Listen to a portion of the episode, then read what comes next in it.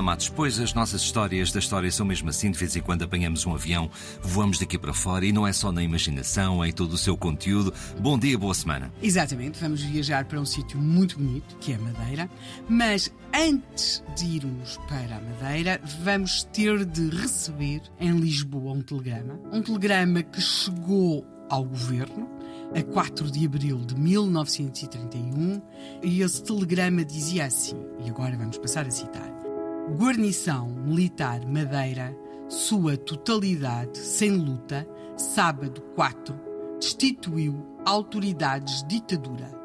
Informou Governo Lisboa não obedecer ordens se governo não restabeleça liberdades públicas. Uma bronca a caminho. Vamos Exatamente. Lá. Bem, a nossa geração, e nós não somos necessariamente a mesma geração, mas temos aqui uma questão: é nós conhecemos esta linguagem dos telegramas, não é? Os telegramas geralmente traziam-nos umas notícias. Uh, geralmente não eram muito boas. Não é? Ainda assim era melhor do que a linguagem dos SMS hoje em dia. Mas hoje as pessoas escrevem SMS curtos claro. porque querem. Uhum. Aqui temos de entender que se escrevia assim porque se pagava.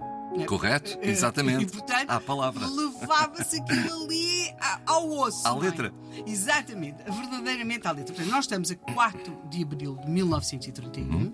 Este telegrama é enviado da, da Madeira, é enviado pela guarnição militar da Madeira, dando conta ao governo que eh, eles tinham destituído as autoridades, que não vão obedecer a ordens, que esperam o restabelecimento das liberdades públicas. Portanto, nós estamos no início da chamada Revolta da Madeira, a 4 de abril de 1931.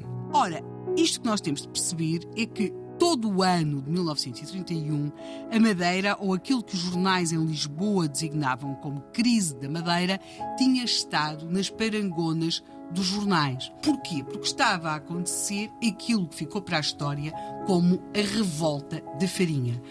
A revolta da farinha precedeu a revolta da madeira. A revolta da farinha foi uma coisa muito mais local e, e tinha muito a ver com a contestação ao regime fiscal que o governo em Lisboa, uh, sobretudo em um decreto de 22 de janeiro de 31, que tinha a ver com as moagens, uh, que acabava, segundo as autoridades locais, os interesses locais, as atividades económicas da Madeira, consideravam que estavam muito prejudicados e, e, portanto, eles vão contestar esse, esse decreto. Há, há manifestações de protesto ah, na Madeira em fevereiro, depois é este problema com, a, com as moagens, portanto, que é com a farinha, por isso é que há quem chame também a revolta da farinha. Tem-se depois também protesto por parte de outras atividades comerciais, uh, por exemplo, vão aderir a algumas greves, protestos, uh, e agora tenho aqui uma lista que inclui carvoeiros, fragateiros, tripulação das lanchas, tudo o que era o movimento do Porto.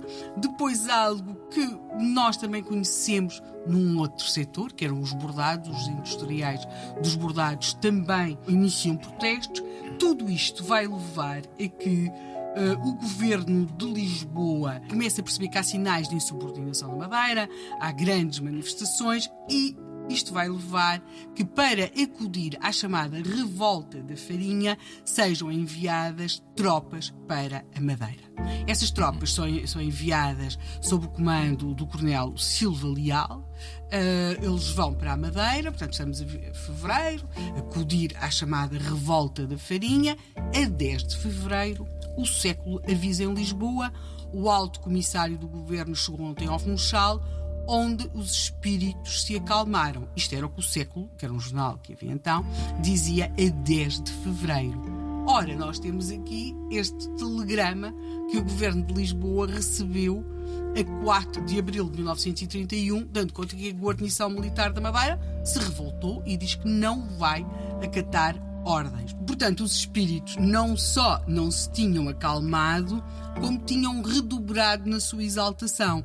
E aquilo que aconteceu entre fevereiro e abril é que passámos do que ficou conhecido como a revolta da farinha para o que vai ser designado como a revolta da madeira e que vai ter um impacto muitíssimo superior. E amanhã há mais. Sim, revolta para todos os gostos e em vários locais, muito para lá da madeira.